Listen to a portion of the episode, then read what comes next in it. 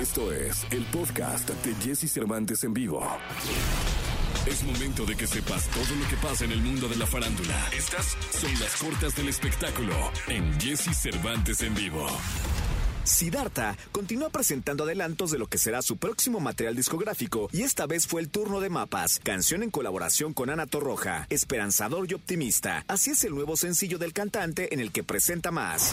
Hablando de estrenos, Little Jesus ha compartido una nueva canción llamada Buenos días, tardes ya. Este es el segundo sencillo de la banda. Eh, La primera canción, titulada Se fue, tema que tuvo una vez más la colaboración de artistas Elsa y el Mari Jimena Sariñana.